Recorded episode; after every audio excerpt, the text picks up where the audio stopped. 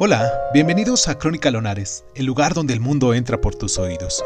Yo soy Irving Sun y en nuestra sección del día de hoy vamos a hablar de El libro del faraón de Boleslau Prus. Comenzamos.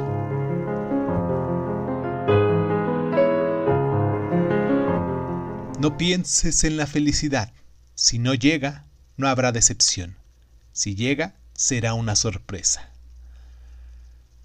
Faraón comienza hace 3.000 años, hacia el final del imperio nuevo de Egipto.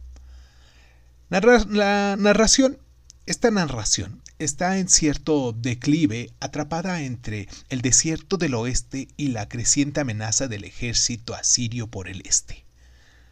El joven príncipe Ramsés está decidido a restaurar el poder del faraón, de reconstruir el ejército y devolver la prosperidad de su pueblo, pero va a heredar un tesoro público vacío en una población debilitada por la avaricia de sacerdotes y recaudadores de impuestos. Los sumos sacerdotes controlan Egipto en todos los sentidos y no tienen intención de permitir que un joven y desenvuelto gobernante cuestione su supremacía. Ramsés confía en el apoyo de los militares y los nobles leales para llevar a cabo todas sus reformas. Pero los sacerdotes son enemigos peligrosos, en especial cuando Ramsés amenaza con apropiarse del tesoro del sagrado laberinto de Tebas. Faraón, alabada como la mejor novela jamás escrita en polaco, constituye un Grundingsgrowman del siglo XI a.C.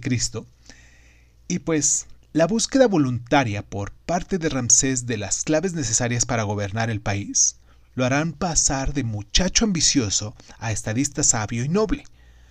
Sus mm, defectos humanos, como la pasión por mujeres que no le convienen, interactúan con su preocupación sincera por implantar una reforma social y agrícola. Esta novela, rica en detalles simbólicos, mm, también es una alegoría sobre Polonia o cualquier otro país cuya identidad nacional se ve amenazada por unos vecinos poderosos y una meditación sobre lo indefendible de la historia.